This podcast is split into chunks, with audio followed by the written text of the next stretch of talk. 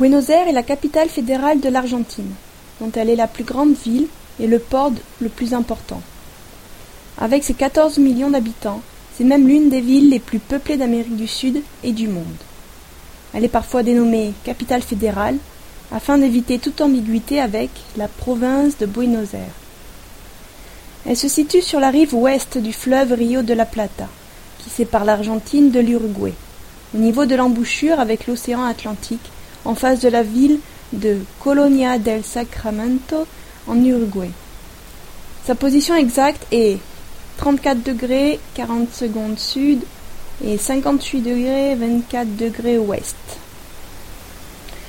La plupart des rues de la ville se croisent en angle droit, à la manière new-yorkaise. De nombreux immeubles modernes remplacent les vieilles maisons à étages de la période coloniale.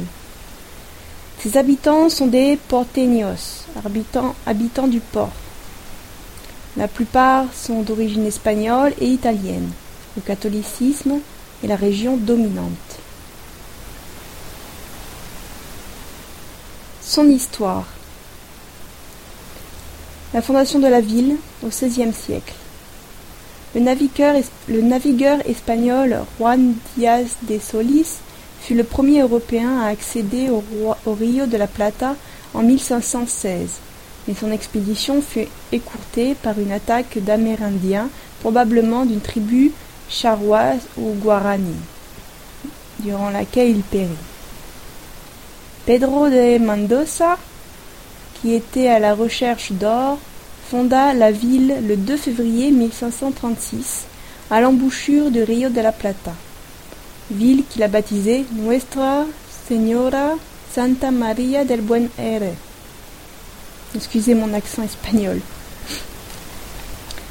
Les premières fondations de la ville se situaient dans l'actuel quartier de San Telmo, proche de l'actuel centre-ville légèrement au sud. Néanmoins, les attaques répétées des populations autochtones forcèrent les Espagnols à abandonner la ville en 1541.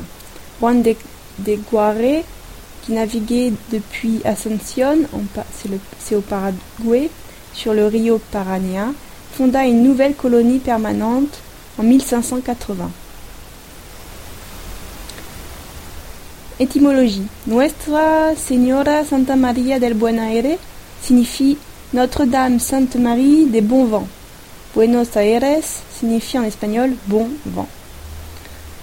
En fait, le nom donné par Juan de Gare était Santísima Trinidad y Puerto de Nuestra Señora de Buenare, Sainte Trinité et port de Notre-Dame des bons vents. Et ce nom s'est transformé jusqu'à venir aujourd'hui Buenos Aires ou Buenos Aires. Le nom Notre-Dame des Bons Vents fait référence à la Vierge de, Cagliari en Sardaigne, en Italie, protectrice des navigateurs. Ce nom provient d'un temple païen situé sur les îles Baléares. Lorsque le christianisme,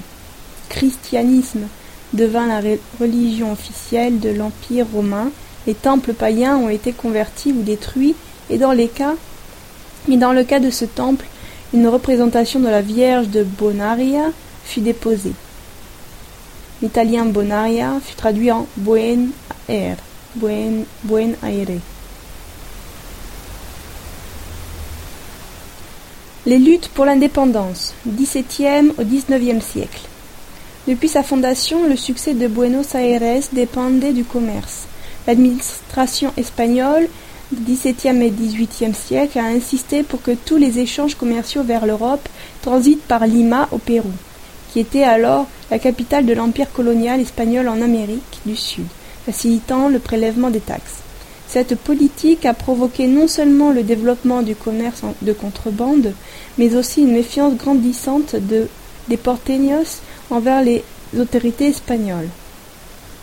Conscient de l'instabilité grandissante de la ville, Charles III d'Espagne a progressivement levé les restrictions commerciales jusqu'à créer en 1776 la vice-royauté du Rio de la Plata, dont Buenos Aires fut la capitale, la plaçant donc au même niveau que Lima d'un point de vue administratif.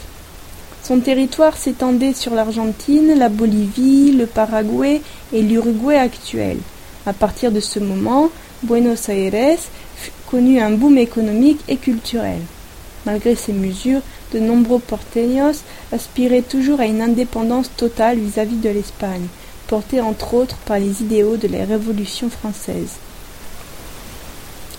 À deux reprises, pendant les années 1906, non, 1806 et 1807, lors des invasions britanniques, les troupes de ce pays ont occupé Buenos Aires, mais fut finalement écrasé par les milices locales et durent se résoudre à une capitulation humiliante. Puis, c'est le 25 mai 1810 que Buenos Aires a acquis son indépendance alors que l'Espagne était en proie à la guerre. La guerre d'Espagne de 1808 à 1813. Après une semaine de manifestations majoritairement pacifiques, les criollos espagnols nés en Amérique du Sud parvinrent à créer le vice-roi espagnol et installer un gouvernement provincial. La révolution de mai est célébrée de nos jours en Argentine et le 25 mai est un jour férié.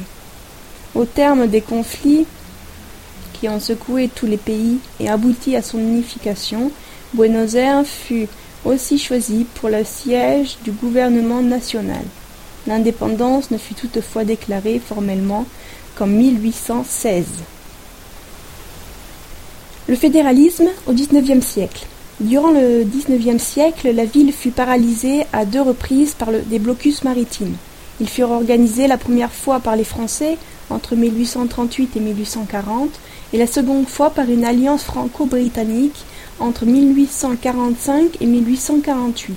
Cependant, ces puissances étrangères ne sont pas parvenues à soumettre la ville ou à imposer leurs conditions.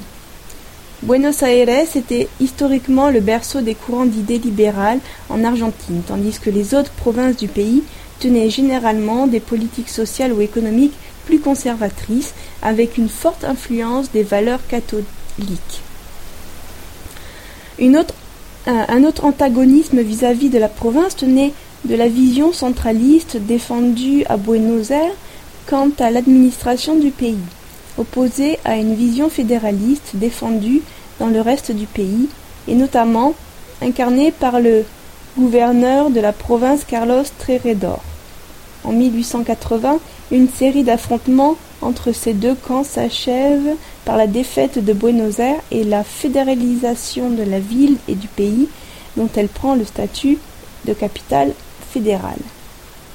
En 1882, le Congrès national crée le poste d'intendant ainsi que le conseil de délibération de la ville. L'intendant n'est pas élu au suffrage universel, mais désigné par le président de la nation, avec le soutien du Sénat. Le premier intendant fut Torquato de Alvear, désigné en 1883 par Julio Argentina Roca. L'essor industriel du XIXe au XXe siècle. À la fin du XIXe siècle, la construction de chemins de fer permet à Buenos Aires d'accroître sa puissance industrielle. Les matières premières coulant à flot dans ses usines, la ville devait une grande métropole multiculturelle rivalisant avec les grandes capitales européennes.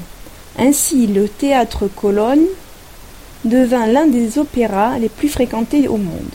C'est durant cette période que furent construites les larges avenues de la ville, ainsi qu'au début du XXe siècle, les plus hauts gratte-ciel d'Amérique du Sud, et son premier métro en 1913.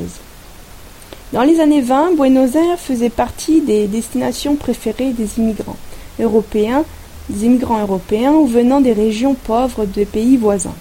Cette immigration entraîna l'apparition de bidonvilles et de quartiers ouvriers très pauvres. On appelait ça les villas miseria. Autour des zones, donc c'était autour des zones industrielles de la ville, ayant pour conséquence de graves problèmes sociaux. La militaire et mouvement révolutionnaire au XXe siècle. Au cours du XXe siècle, la militaire s'immisçait fréquemment dans les affaires politiques de la ville et du pays, et organisa plusieurs coups d'État. Buenos Aires fut aussi le berceau du péronisme. C'est sur la Plaza de Mayo, la place de mai, que se déroula la démonstration de force de Juan Perón le 17 octobre 1945. La Plaza de Mayo est devenue le site habituel des manifestations et de nombreux événements politiques. Le 6 juin 1955, un soulèvement militaire emmené par Eduardo Leonardi finit trois mois plus tard par forcer Perón à l'exil. Durant ce coup d'État, et pour l'unique fois de son histoire, la ville aura été la cible d'attaques aériennes. Dans les années 1910 1970, la ville fut le théâtre d'affrontements entre des mouvements révolutionnaires, Montoneros, ERP FAR, et des groupes paramilitaires d'extrême droite, A. En 1916, un coup d'État militaire ne fait qu'exacerber ces luttes. Cette guerre sale a entraîné entre 10 000 et 30 000 disparitions dans le pays. Les marches silencieuses des mères de disparus, les mères de la Plaza de Mayo, resteront une image marquante d'une Argentine meurtrie. Retour à la démocratie XXe siècle. Les élections furent organisées le 30 octobre 1983 dans tout le pays pour renouveler le président, le vice-président, les gouverneurs de province et représentants locaux, mettant un terme aux dictatures, dictatures militaires. À deux reprises, le pape Jean-Paul II visita la ville. En 1982, suite à la guerre des Malouines, et en 1987, où il fut accueilli après une foule d'une ampleur jamais vue auparavant dans la ville. Le 17 mars 1992, une bombe explosa à l'ambassade d'Israël, faisant 29 morts et 242 blessés. Une autre explosion le 18 juillet 1994 détruisit un bâtiment abritant plusieurs associations ou organisations juives, dont l'AMIA, faisant 85 morts et de nombreux blessés.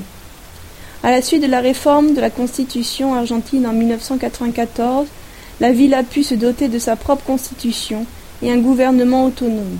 Le 30 juin 1996 se déroulèrent les élections du chef du gouvernement de la ville, ainsi que des, législateurs qui établiront la constitution de la ville. Le candidat de l'UCR, parti de centre-gauche, Fernando de Rua, remporta les premières élections et devint donc le premier chef du gouvernement de la ville. Et après deux mois de délibération, le 1er octobre 1996, Buenos Aires vota sa propre constitution. Entre 1998 et 2002, Buenos Aires, comme toute l'Argentine, subit une grave crise économique. La ville fut secouée par d'intenses manifestations, suivies en particulier par les classes populaires durement touchées par le chômage, puis par les classes moyennes dont le gouvernement avait limité l'accès aux comptes bancaires. La crise atteignit son paroxysme en décembre 2001, alors que les pillages se multiplient, principalement en banlieue. Le 19 décembre, après que le président argentin Fernando de la Rúa eut décrété l'état de siège, son ministre de l'économie Domingo Cavallo donna sa démission. Et le 19 et 20 décembre, plusieurs dizaines de manifestants trouvent la mort, dont au moins cinq tués par la police aux abords de la Casa Rosada et du palais du Congrès. Finalement, le 20, au soir, ce fut au tour de Fernando de la Rúa de donner sa démission, effective dès le lendemain. Ceci eut pour effet d'apaiser certaines tensions, mais la crise économique persista jusqu'au début 2003, l'économie restant précaire. Pendant la crise, le quartier financier de Buenos Aires fut littéralement bunkérisé et les murs des banques sont encore aujourd'hui couverts de nombreux graffitis.